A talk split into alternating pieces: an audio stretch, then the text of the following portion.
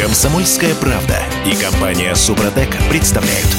Программа «Мой автомобиль».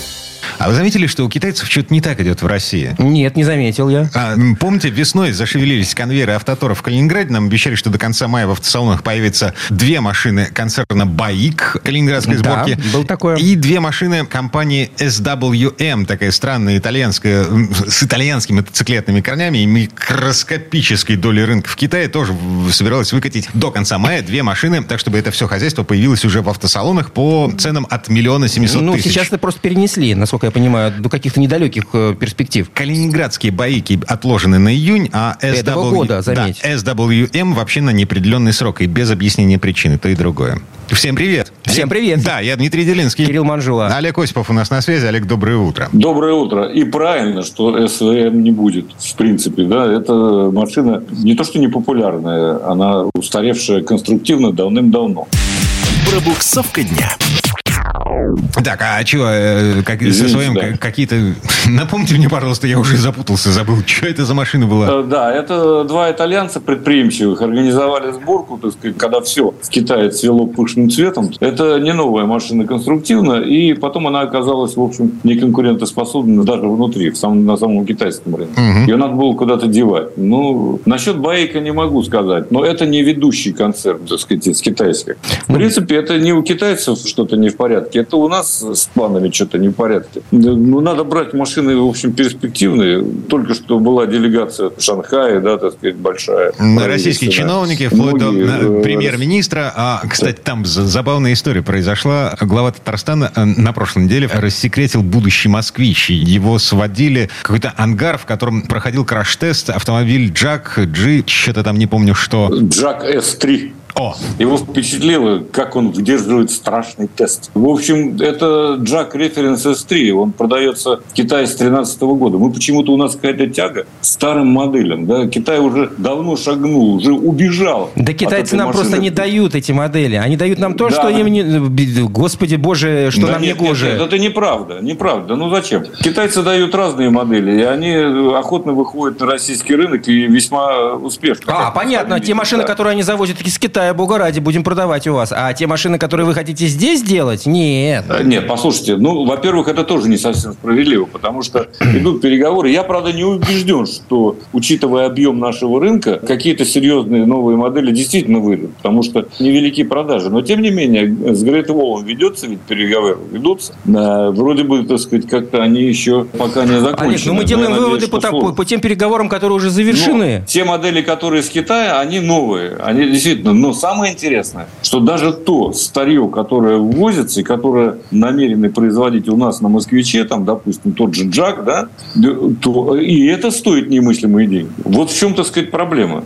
Хорошо бы, если бы тот же Миниханов или кто-то или другой чиновник, влияющий на налоговую политику, сказал, что ну вот для этого мы делаем преференции. Вот сейчас вы будете, э, допустим, покупать без НДС. Ну, замечательная идея. Но нет, не получается. Получается, что э, старый автомобиль начнут здесь собирать. И самое обидное, ведь то, что если начнется сборка, то начнут штамповать эти кузовные детали. Какие-то другие, так сказать, э, организовывают производство. И все это уже старое, уже никому не нужное. Не в Китае, в общем, по большому счету, не у нас. ам, я помню, как российский Хотя, извините, бизнес... я еще, Да. одну, еще одну вещь добавлю. Но это не так, потому что к нам идет еще какая-то сайпа, какой-то ходры из Ирана. Боже ты мой. Ну как можно не понимать, что это несколько шагов назад, да? что это нельзя сюда допускать в принципе. А, Есть одна проблема. Все то, что завозят к нам из того же самого дружественного Китая, стоит от 2 миллионов рублей. Ну, миллион семьсот тысяч, Ну, самое что? маленькое. Покупательные способности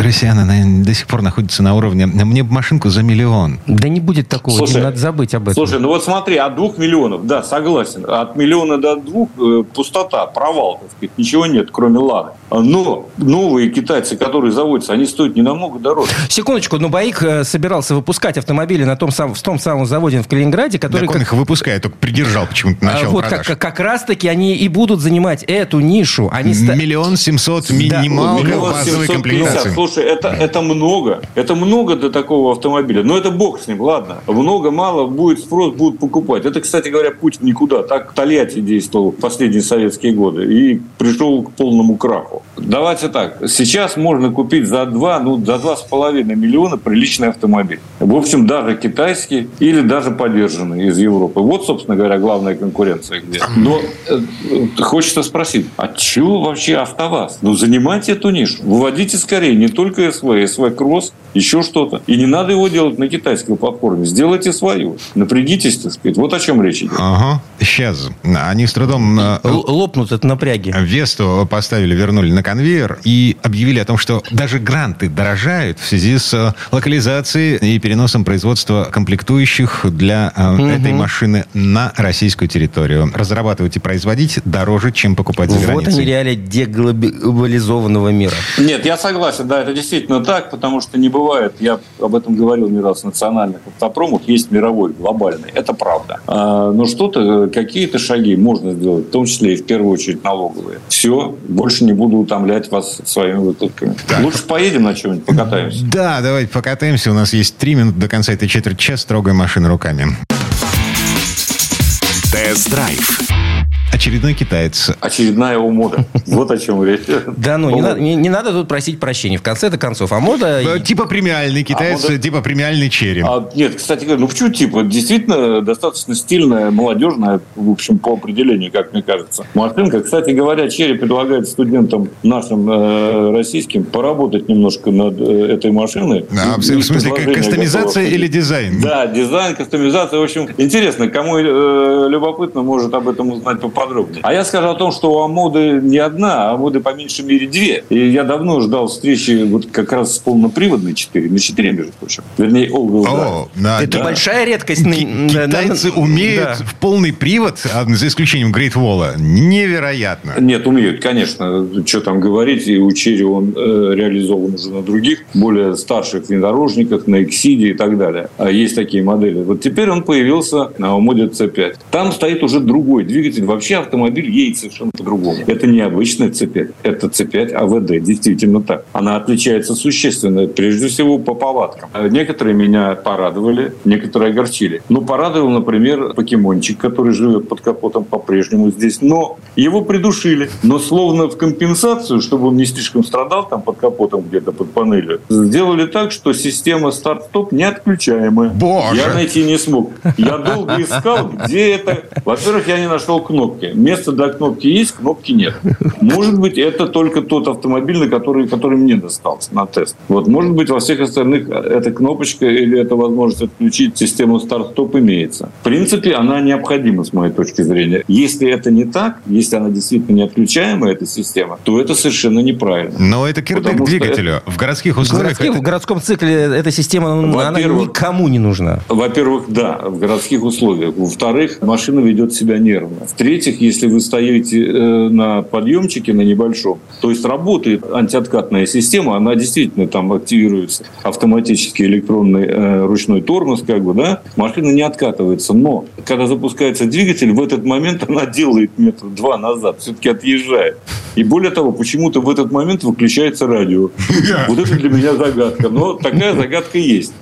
Вот. Кроме всего прочего, все положительные стороны, я об этом автомобиле говорил, они все присутствуют используют и в этой версии. Да. Но тем не менее, автомобиль едет по-другому. Там стоит, я так понимаю, многодисковая муфта с отбором мощности назад, то ли наперед. Я так и не понял по повадкам автомобиля. Но возникает такой толчок всегда, когда включается особый из режима э, после того, как запускается двигатель, какие-то толчки ощущаются. Так вот, почему? Потому что, во-первых, э, двигатель другой. Здесь уже 1.6 турбо, э, 150 лошадиных сил, в отличие от 140 7 э, на 1,5. И, во-вторых, здесь э, роботизированная коробка DST-7, то есть, ну, типа той же самой DSG. Ну, вот. Она обеспечивает э, некоторую, так сказать, нервозность. Или, скорее всего, это так работает полный привод. То есть там нет возможности принудительно распределять момент между осями, между колесами. Всем этим занимается электроника. Электроника, по-моему,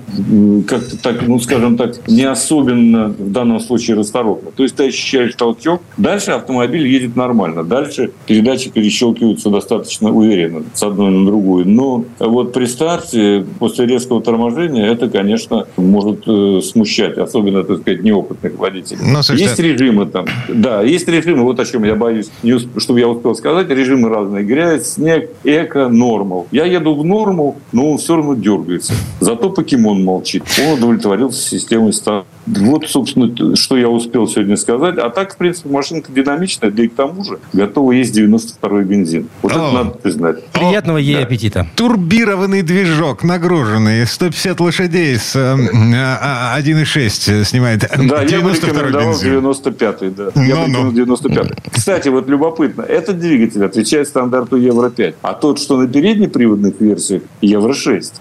Так, вот на этом месте остановимся. Олег Осипов э, продолжает э, Э, с удивлением изучать китайский автопром. Олег, спасибо. Спасибо, Олег. Дня. Всего доброго, удачи всем на дорогах. Пока-пока. А мы вернемся буквально через пару минут. В следующей четверти часа к нам присоединится Юрий Сидоренко, автомеханик, ведущий программы «Утилизатор» на телеканале Че. И поговорим о том, как не пролететь при покупке. Да, основная ошибка, которую совершают покупатели при выборе автомобиля с электронным ПТС на вторичном рынке. Вот это тема следующей четверти. Комсомольская правда и компания Супротек представляют. Программа «Мой автомобиль». А цифровизацию давайте обсудим в этой четверти часа. Ну, такую локальную цифровизацию, касаемую автомобилистов. Да, на электронные ПТС. Они говорили нам, станет удобнее, станет легче, станет проще. Как меня это обошло стороной. У меня до сих пор бумажка... Ретроград. Ты на одной машине да, сколько уже ездишь? Да, больше 10 лет. В общем, такая же фигня почти что. А, это Кирилл Манжула. Это Дим Делинский. И Юрий Сидоренко, автомеханик, ведущий программу «Утилизатор» на телеканале Че у нас на связи. Юр, доброе утро. Доброе утро, Юр. Доброе утро, дорогие друзья. Давайте в этой четверти поговорим о том, как не попасть при покупке машины с электронным ПТС. Автомастер. А, проблема есть? Есть проблема. Есть ли проблема вообще? Ну, конечно, есть. Только о ней никто не знает об этой проблеме. Понимаешь, какая вот история получилась? Нет, сама по себе вообще история электронного ПТС, она классная. То есть она удобная, то есть действительно тебе, ну, уже бумажки у тебя нету, все данные вроде как там меняются спокойно. Можно сколько угодно вписывать. Ну, как сколько? До 150 собственников, может быть.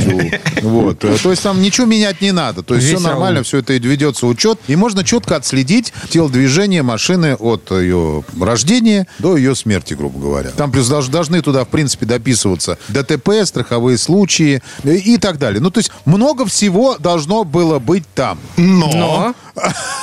Но, но проблема какая? Смотрите, ну мы э, все привыкли к тому, что паспорт транспортного средства – это такая синенькая бумажка, и в ней все пишется ГИБДД, правильно? Ну, то, то есть, есть мы приходим да, регистрировать машину. Мы ее засовываем в окошечко в МРЭО, и из окошечка в МРЭО ее нам возвращают обратно с новой записью. Угу. Да, да, да, все нормально, там все уже исправлено, все как надо, новый собственник там вписан. То есть электронный ПТС должен был это все упростить, все нормально при одном условии, если бы система электронных э, паспортов паспортов, э, система регистрации, то есть это она СЭП называется, э, была в системе ГИБДД зашита. А, а, а она в какой системе зашита? А она ни в какой системе не зашита. Это отдельная система Я совершенно. вне системы. Боже, бо- вот. больше электронных баз, богу электронных баз. А, значит, госавтоинспекция до сих пор не может толком подружить базу свидетельства о регистрации транспортных средств с, ОСАГО. с ОСАГой, с российским автостраховщиков. А тут еще вот это вот. А тут еще СЭП туда так. подкидывается. Они сказали, вы что, с ума сошли? Идите сами там, занимайтесь своим. СЭП это вам надо, нам это не надо. Нам надо зарегистрировать транспортное средство. Окей. Мы... Какие последствия? Да, а последствия очень простые. Я, как покупатель, я же уверен, что ну, паспорт, то есть это электронный ПТС, значит, все должно туда вноситься автоматически. Мне же проще должно быть. В принципе, так и должно быть. Это было бы классно. Но так не происходит. Соответственно, происходит следующая история. Смотри, рассказываю. Дима Делинский, да, он э, решил купить себе машину. Например, у, ну, я не знаю у кого, у Васи. У Васи Пупкина. Да, не у Кирилла, у Кирилла Все. бумага до сих пор. Ну, у Кирилла, да, Кирилл попозже. Там у нас он, он решил тебя потом купить. Угу. Вот, и он тебя не знает, смотри. Ты у Васи решил купить. Все, ты пришел, у Васи электронный ПТС. Вот ты купил машину, поехал в ГАИ, тебе поставили на учет. Все, ты спокойненько ездишь, ну, все у тебя хорошо, все прекрасно. Потом ты машину эту решил продать. По тебе приехал Кирилл, говорит, слушайте, ну, хорошая машина, я возьму. Вот, вы написали договор купли-продажи. На основании этого договора купли-продажи вы поставили машину на учет. Вот. И дальше все спокойненько. Есть Кирилл ездит, ну, думаю, все нормально. У него же был бумажный ПТС. Все же хорошо. Там же все изменилось э, автоматически. Вот. И многие думают, что меняется автоматически. А ничего не поменялось. И первым владельцем по ПТС так и остался человек, который Вася Пупкин. Секундочку. Он там так если, если такая фигня, прости господи, происходит, то в смысл в этой ПТСке? Если ми- э, в ГАИ ставят на учет этот автомобиль без всяких проблем, не спрашивают ни тебя никакого электронного ПТС, выдают тебе на руки э, ну, СТС. СТС, господи, вылетел из башки эти аббревиатура, то зачем она нужна? А я тебе объясню. Это действительно хорошая вещь, по которой можно полностью отследить историю машины. Я говорю, от рождения до Чем ее это смерти. грозит? Со всеми Вот- страхов... Вот, ты историю описал. Они- э, это у- удобно. Не-не, секунду, а чем секунду. грозит Да, вот, вот, вот ты описал эту цепочку. Вася Пупкин, Дим Делинский и я. Да, в результате я оказался последним владельцем, а по факту в ПТС владельцем числится Вася Пупкин. Рассказываю, чем тебе это может грозить. Очень просто. Э, Ну, ты, во-первых, не знаешь всю историю машины. Ты не можешь зайти в, электронный, в базу электронных ПТС, потому что эта машина к тебе не пристегнута. То есть ты ее открываешь, но она такая вся со звездочками у тебя открывается. То есть тут не написано, здесь не написано. Ну, такая полубаза я это называю. Дальше. Ты при продаже, вот если я, я например, пришел к тебе, я знаю, как все должно быть. И я говорю, «М, Кирилл, слушай, вопросик такой. А ты меня впишешь в электронный ПТС? Ты говоришь, что? Я говорю, в электронный ПТС ты меня впишешь? А это как? Я говорю, ну я при, при покупке, я тебе должен отдать денежку, мы должны с тобой сесть, зайти в госуслуги, ты меня должен сделать новым собственником. Именно Сам. ты. Вот, сам. Да, мы это подтверждаем своими либо подписями электронными, либо смс-ками с госуслуг. То есть для тебя этот электронный ПТС становится закрытым, для меня он Это как становится видным. галиматья какая-то в этой цифровизации получается. Раньше я приходил в МРЭО, вот мы с Димой приперлись туда, в, в МРЭО, ну, Дима мне продает автомобиль, он дает свой ПТС бумажный туда, туда меня вписывают, мне его э, отдают. Все в порядке. А сейчас, приходя Ну, в правильно. МРЭО, мне почему-то никто не хочет в электронном ПТС что-то менять. Теперь они говорят, делайте это самостоятельно. Правильно, но это удобно. Чем это удобно? Это- Сейчас, сейчас я объясню, сейчас, секунду, сейчас объясню дальше. Вот смотри, здесь получается ситуация. Я к тебе пришел, говорю, впиши. Ты говоришь, а я как это сделаю? Я не могу, я его даже не вижу. Ты заходишь, не можешь ничего с этим сделать. Ты пытаешься найти Диму, который тебе продал машину. Хорошо, если ты его найдешь. Говоришь, Дим, слушай, а ты меня впишешь э, владельцем? Дима говорит, что? И в итоге надо искать Васю Пупкина, чтобы он вписал эту цепочку Диму, развязал, да. либо вписал сразу же тебя. То есть это без разницы. Он может писать тебя, пропустив. Но должен, по идее, вписать Диму. Дима должен писать тебя. Ты должен писать Бабка меня. за реп- вот так должно быть. репку. Детка Да. Да, да, а Теперь объясните мне, пожалуйста, налоговая видит э, кого владельцем Нал- машины? налоговая видит владельца Васю машины Пупкина. того, кто зарегистрирован... Нет, того, кто зарегистрирован в этом самом. В СТСе. Да. Так, а как- Либо зачем она- нужен этот ПТС тогда? Он Ни на что не Подождите, влияет. Ни же- на что, кроме просто информации об истории автомобиля. Налоговая ПТС не нужен. ГАИ ПТС не нужен. Э, Продавцу-покупателю ПТС не нужен. Кому это нужно? Тому, кто покупает Да, машину. в, в общем, получается, что это, не, это абсолютный атовизм. Больше баз, богу электронных Дим, ну баз. ты со мной не согласен разве? Ну, вот если я послушал сейчас Юру, если все так, как... как Смотри, по СТС ты не выяснишь историю машины. Вообще никак. То есть а ПТС, Ничего не ПТС это выяснишь просто вообще. э, хроника. Ну, типа того. Фактически. То есть это не паспорт транспортного средства, потому что паспорт это документ.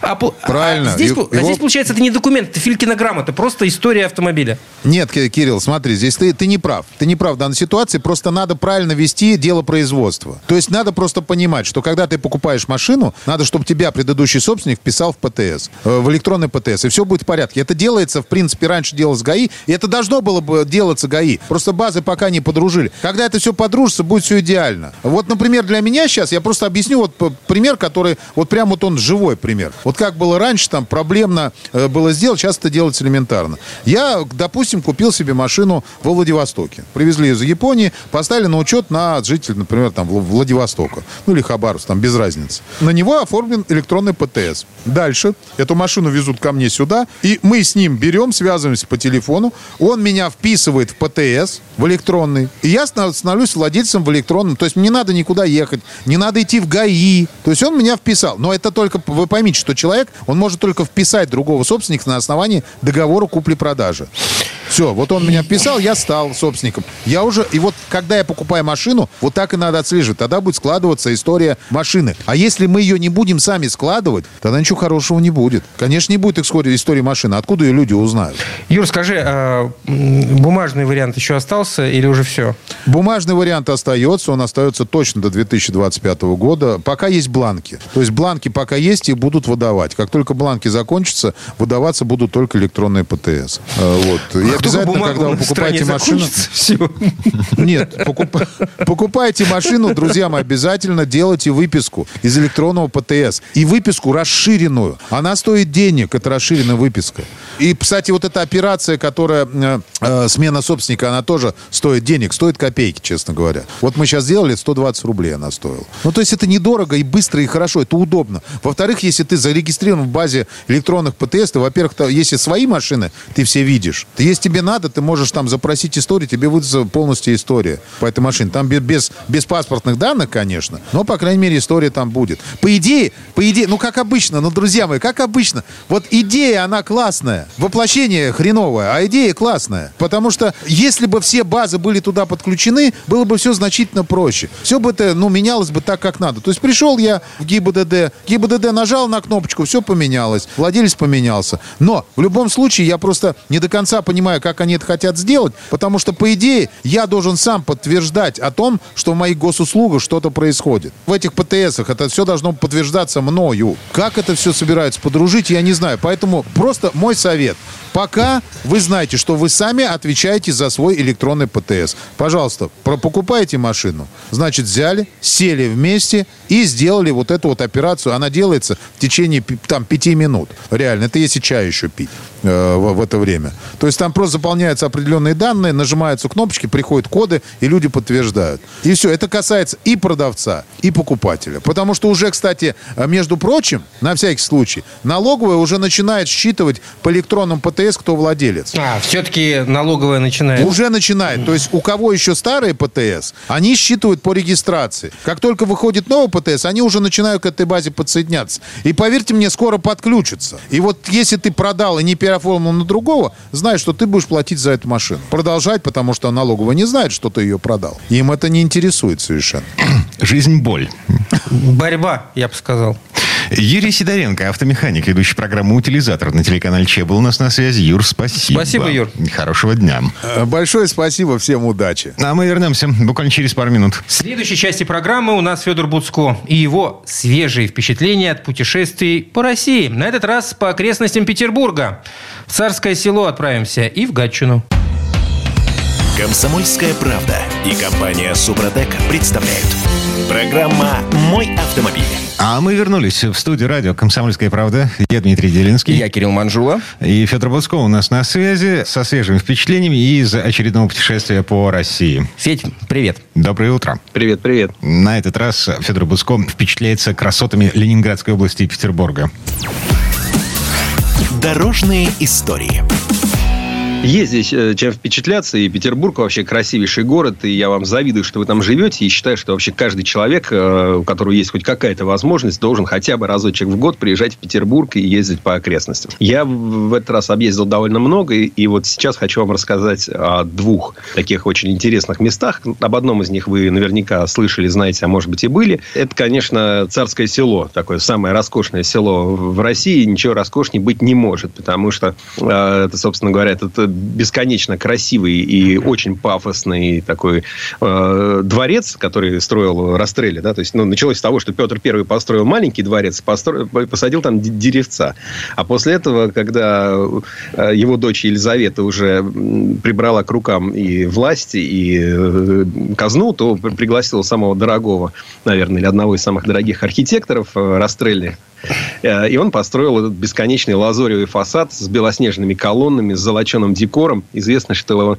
на позолоту вот внутри и снаружи этого дворца потратили там 100 килограммов червоного золота. Червоного, то есть там высшей пробы, так, 900 пробы. Слушай, ну, самое удивительное заключается в том, что во всей этой роскоши люди еще как-то жили в те времена. Жили они там, по- по-видимому, по воспоминаниям уже следующей э, царицы нашей великой Екатерины, э, жили они не очень, то есть при том, что вы, когда будете гулять по дворцу, вас э, будет ну, просто давить это роскошь, эти бесконечные зеркала, подсвечники, золоченое э, резное дерево, э, картины на потолке и так далее. Бесконечно красивый паркет. Все вот это вот э, поражает воображение. При этом известно Значит... воспоминание Екатерины, что жили при этом в каких-то коморках, где была плесень, где, где было холодно, где вода текла по стенам, зато вот наружу так наружу. Да, а, вот, вот. Насчет эм, роскоши, которая давит. Эм, я буквально на прошлой неделе видел фоточку, историческая фотография, малоизвестно, Николай II стоит на каминной полке, ну, там вот эти угловые печи, угу. ну, вот, изразцовая, красота неописуемая, и э, над печкой вот такая полка.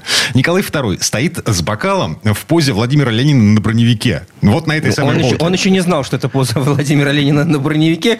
Э, слушайте, ну, э, если, опять же, будет интересно, можно в тех же петербургских дворцах, э, посещая, посмотреть реконструированные комнаты, где жили царские особы. Они ведь совершенно не отличаются, по большому счету, ничем от нашего жилья. И вот не эти 12-метровые Естественно. Потолки. Все это было на показ для послов, для симпозиумов и так далее и тому подобное. Да. Ну, смотрите интересно. Смотрите интересно. Народ все как безумно идут в янтарную комнату. Перед ней очереди. Значит, там тоже все толпятся, чтобы посмотреть вот на эти 100 квадратных метров и 6 тонн янтаря. Э, Тебя не впечатлило, конечно, насколько я понимаю? на самом деле, на самом деле, по-моему, интереснее вот эта анфилада комнат и, собственно, вот эти бесконечные покои. Это очень красиво. Это как-то даже, ну, чересчур красиво. Кстати, Федя, Но, уж, не... коли, извини, я перебью на секунду, коли ты вспомнил про янтарную комнату. Э, я привел свою семью как раз в янтарную комнату, когда пандемия у нас была, и первый раз появилась возможность ходить по музеям. Без китайцев. Вот. И просто экскурсовод стояла, наслаждалась. Она говорила, вы не представляете, какое я удовольствие получаю сейчас, когда могу здесь вместо трех минут раньше возможного времени, которое я посвящала этой комнате, рассказывать вам в течение получаса, что здесь и как. Но пандемия закончилась, и сейчас Увы. снова туристов э, меньше, чем было до пандемии, но все равно толпы. Ладно. Толпы, да. Но, но поэтому не стоит задерживаться только в одном дворце. Обязательно нужно одеть удобную, надеть удобную обувь э, и какую-то всепогодную одежду предусмотреть и отправляться гулять в парк. Потому что парк огромный. Он вот начинался еще с э, времен Петра Первого, который там якобы сам э, сажал дубы и платаны.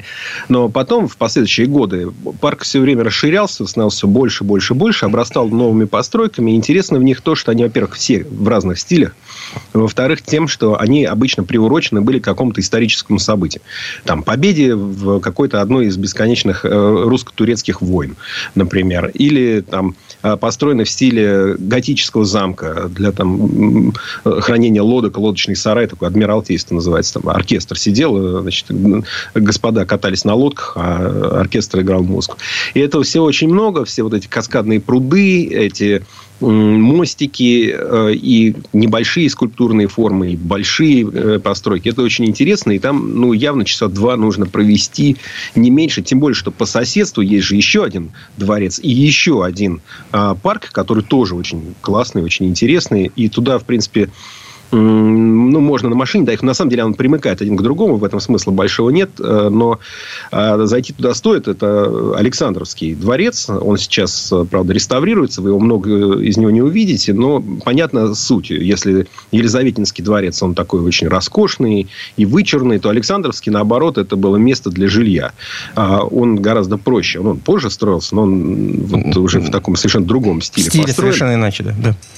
Там есть э, очень классное место, которое э, служило таким детским садиком для детей Николая Первого. Его четверо сыновей, собственно говоря, там обучались разным наукам, там, фехтованию, и математике, и языкам, и рисованию. Это башня такая, э, донжон такой, как будто средневековая Европа, и, собственно, вот башня замка. Вокруг нее земляной вал, а, а еще был ров, и ворота запирались. Вот мальчики туда заходили, это была их вотчина. В этом же парке вы увидите арсенал. Это еще одна башня, старейший, кстати, в стране музей оружия, э, где вот до сих пор экспонируется оружие. После большой реставрации это все восстановлено, открыто. В общем, там есть два дворца в этом царском селе и два огромных парка. И на них, вот дай бог, вам одного дня хватит. Поэтому обязательно приезжайте пораньше. Это выгодно еще и потому, что вы сможете припарковаться неподалеку от входа. Потому что если вы приедете, как все, когда, которые вот э, сначала завтракали, а потом собирались остались там у автобуса, и часов там в 11, полдвенадцатого, 12 приехали в Царское село, то вы будете обречены на то, что, чтобы искать парковку где-то вдалеке. А если, вот как я, выйдете там часиков в 7 утра или раньше, то припаркуйтесь прямо рядом. Ничего страшного, если вы приедете даже до того, как откроется дворец, э, вам все равно найдется там чем заняться. Но это если вы еще не хотите посетить э, Царскосельский лицей. А, да, наверное, да. Там еще есть много всего. То есть, на самом деле, туда можно приезжать с ночевкой и проводить там еще больше времени. Но я обычно живу в таком плотном графике, поэтому у меня, знаешь, а, а, один день одно место. Или один день два места. К вопросу о плотном графике. После Царского села Федор Буско поехал в Гатчину. Недалеко там одним днем, конечно, не буду врать, потому что это тоже час от Петербурга примерно езды. И это, ну, это очень интересное место, э, э, просто прекрасное. Совершенно другой дворец, его называли теплым. Он такой очень действительно теплый. Там много жили э, именно, вот не принимали послов, а именно жили, начиная с Григория Орлова, фаворита Екатерины II, и дальше вот вплоть до, до Николая II. Собственно, большой дворец, очень интересный, с подземным ходом, с другой структурой комнат. С... И он, кстати, так же, как и Царское село, так же, как и Петергоф, он очень сильно пострадал в войну, поэтому все, что вы там видите, это такой большой памятник и большой память, памятник подвигу реставраторов, потому что очень много чего пришлось восстанавливать, и это сделано очень качественно, с любовью. А, и, ну, это, в принципе, ну, ну, такая большая очень работа, которую нужно отметить, и нужно помнить, что это вот оно не само по себе появилось. Ну и регулярный парк там же. Там есть регулярный парк, но там есть еще Приорадский замок, э, прекраснейший из э, замков э, который вообще построен из земли. Это землебитный замок. Был такой э, интересный человек, очень прогрессивный для своего времени, э, некто Львов, который придумал эту технологию строительства, подсмотрел ее где-то в Испании, довел до ума и сумел сделать Приорадский замок, построить большой замок 250 лет назад в рекордные сроки, причем вот из зем... утрамбованной земли. Земля с углинок а, специально утрамбовывались, поэтому его можно было построить быстро. Для этого не нужно было использовать очень много древесины. Она уже тогда была а, в дефиците, так сказать, потому что вокруг крупных городов а, вырубали леса нещадно. И такие землебитные постройки, они лучше защищены от пожара, но насколько они долговечны, можно судить сейчас. Вот подойти и посмотреть. Замку 250 лет, он стоит как вообще как новенький. Я думаю, что простоит еще 250, если мы, Я не, надеюсь, если мы не постараемся. Он, он очень красивый красивый, он на берегу пруда, он с, много, с большим количеством разных интересных решений. Там специально была разработана технология легких потолков, таких кессонных потолков, которые как деревянные ящики а, подвешены значит, на потолке, а, которые держат всю эту конструкцию, при этом не давит на стены. Так, роскошно. А, со всех сторон роскошно. Приезжайте к нам в Петербург. Э, мало не покажется. Вот. Можете даже не летом, не на белые ночи, потому что на белые ночи здесь столпотворение. Позже, например, в ноябре. Легко и непринужденно. Дима добрый, гостеприимный хозяин, судя по всему. а можно в, декабре? не совались. Приезжайте в ноябре, чтобы больше вам такого не хотелось. А я вот только привернулся из ваших краев, и мне уже снова хочется. Так что я думаю, что Федь, это лето будет летом автомобильных путешествий. Еще много осталось, что посмотреть. А, это, во-первых, легко влюбиться в Петербург в э, белые ночи. Летом. Я всегда говорил, что петербуржец, человек, который приезжает в Петербург жить, он становится настоящим петербуржцем только тогда, когда переживет ноябрь и март. Ну, может быть, февраль. Это Кирилл Манжула. Это Дим Делинский. И Федор Буцко был у нас на связи. Федь, спасибо. Спасибо, Федь. Всего доброго. Нам мы вернемся буквально через пару минут. В следующей части программы у нас журналист и летописец мирового автопрома Александр Пикуленко. Послушаем историю о новинках шанхайского автосалона. Что нового может доехать до России? Комсомольская правда и компания Супротек представляют. Программа «Мой автомобиль». А это мы вернулись в студию радио «Комсомольская правда». Я Дмитрий Делинский. Я Кирилл Манжула. И в этой четверти часа у нас традиционная история от Александра Пикуленко. Чуть более месяца назад в Китае прошел юбилейный 20-й шанхайский автосалон. 12 выставочных залов общей площадью 360 тысяч квадратных метров, тысяча производителей машин и запчастей, примерно полторы тысячи автомобилей. И многое из этого в скором времени может появиться на российском рынке. Об интересе к новинкам говорила значительная часть делегации э, дилеров из России. Автобусы с представителями наших автоцентров создавали на подъезде к салону настоящие пробки, а русская речь была слышна практически у каждого стенда. Но сами китайские автокомпании говорят России очень осторожно, объясняя это риском возможных вторичных санкций. Однако на неофициальных встречах охотно говорят о планах по открытию даже производства, о новых моделях говорят. Вот здесь слово Сан Санычу. С конвейера. Автоделатели из Поднебесной уже выросли из коротких штанишек и находятся в том счастливом юношеском возрасте, когда кажется, что можно все, и в то же время уже кое-что получается – чтобы продемонстрировать все сильнее дующий с востока автомобильный ветер, а заодно и электрический потенциал, очень подходит большое автошоу, такое как шанхайское, которое приходится на апрель. По сравнению с сумраком, окутавшим европейские автосалоны, китайские автосмотрины однозначно праздничные. А чего, собственно, стесняться? Ведь в прошлом году китайцы купили 25 миллионов автомобилей из 69 миллионов общемирового производства. И нет ничего удивительного в том, чтобы показать здесь не одну местную премьеру, а не только мировые. Ненасытный китайский рынок может проглотить что угодно. Как раз всего этого что угодно местные производители выпускают достаточно – производственной политике царит не то, что свобода, а скорее дикая воля. Воля коммунистического руководства. Вот, к примеру, электрификация автопарка. Пока весь остальной мир только приглядывается и потихоньку пробует, здесь в 2022 году продали 3 миллиона электромобилей, да еще 8 миллионов электроскутеров. В этом году в планах эту цифру удвоить. Кстати, если вы думаете, что только наше правительство выбрасывает миллиарды на отечественный автопром, подумайте о тех миллиардах юаней, которые выделяет Центробанк КНР своим автопроизводителям.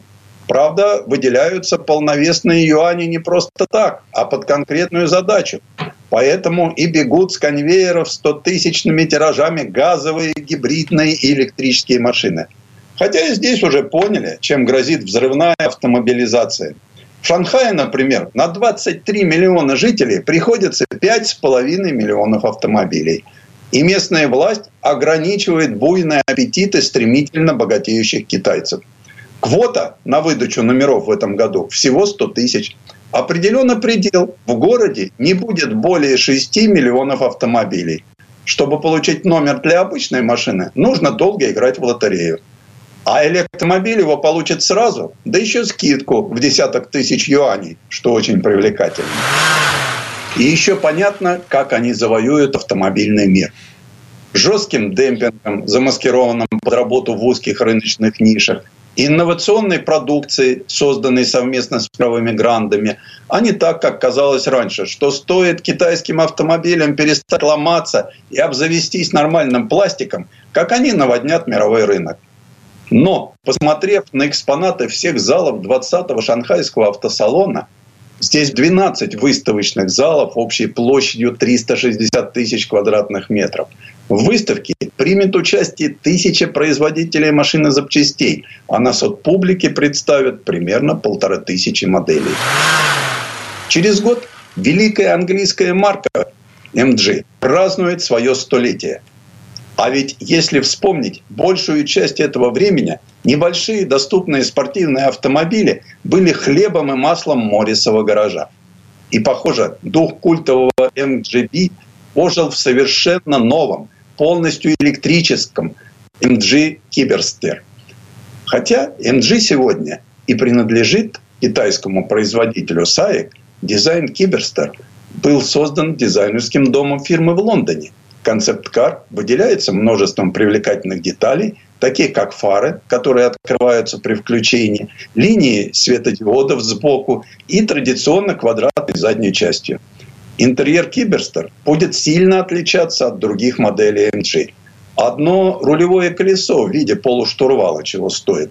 Правда, инженерам МГ пришлось установить рулевое управление с переменным соотношением, чтобы облегчить работу штурвалом на низких скоростях. И понятно, что привычные нам лепестки переключения передач за рулем здесь будут использоваться для регулировок настроек регенерации, активного торможения автомобиля и других параметров, учитывая особенности трансмиссии MG Киберстар. Дешево, быстро и на дальнее расстояние. Если вы думаете, что это звучит слишком банально, значит вы не видели Zecor X. Эта марка электромобилей принадлежит Джилле, по общему признанию, большая мощность теперь не редкость, особенно у электромобилей. 200 или 300 лошадиных сил стали минимальным стандартом. Но Zecor X предлагает повысить этот порог, в общем-то, компактного электромобиля, что обеспечивает колоссальные 428 лошадиных сил. Это позволяет выстрелить от 0 до 100 километров за 3,6 секунды – Кроме того, производитель обещает дальность в 560 километров. Дизайн простой, понятный и не очень вычурный. Тем не менее, многие, может быть и наивные, технические уловки хорошо заметны в интерьере. Например, дисплей, который не закреплен жестко на приборной панели, а может быть передвинут от водителя к переднему пассажиру или остаться посередине. Да и отделка небольших деталей в золотой или медный цвета также привлекает внимание. Их можно найти, например, на рулевом колесе, на подголовниках и центральной консоли. В целом они освежают очень простой интерьер. Бугатти, Макларен, Пагани, Кёнигсек – породистые машины, звучные имена, настоящие гиперкары. И мы к этому привыкли. Но вот в их нестроенные ряды пытается влиться китайский BID. А почему бы и нет? Став мировым лидером в производстве массовых электромобилей, можно замахнуться и на гиперкар.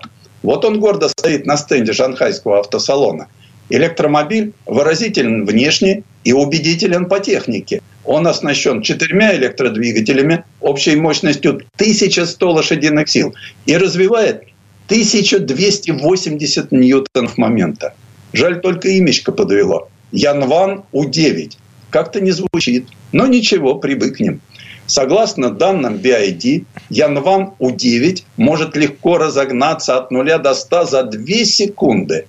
Он также получил новейший аккумулятор BID Blade мощностью не менее 100 киловатт-часов, а его радиус действия около 700 километров. Порадовали Джилли и Mercedes-Benz. Не зря же они продолжают совместно разрабатывать все больше электрических смартов – в то время как Джили занимается технологиями и производством, Mercedes-Benz отвечает за дизайн интерьера и экстерьера. Smart 3 – второй смарт-автомобиль на платформе Джили. Согласно обещаниям, он появится на китайском рынке уже в этом году. Smart 3 будет иметь два типа трансмиссии переднеприводную версию с одним электродвигателем мощностью 272 лошадиных силы и полноприводную версию с двумя электродвигателями общей мощностью 428 лошадиных сил. По сравнению со Smart 1 он прилично подрос в длину и ширину. Лидер продаж на российском рынке Черри радостно сообщила на автосалоне в Шанхае, что у только что появившейся марки Амода появится старший суббренд под именем Джейку. Это название – симбиоз от немецкого слова «егерь» – охотник и английского «кул» – крутой. Россиянам предложат две модели под новой маркой. Был представлен полноприводный кроссовер Джейку 7, дебют которого как раз и состоялся в Шанхае. Второй моделью Джейку станет слегка подретушированный Черри Тига 9, тоже показанный здесь. С конвейера. Сан Саныч, спасибо. Это был Александр Пикуленко, летописец мировой автомобильной индустрии. И у нас на этом все на сегодня. Дмитрий Делинский. Кирилл Манжула. Берегите себя. Программа «Мой автомобиль».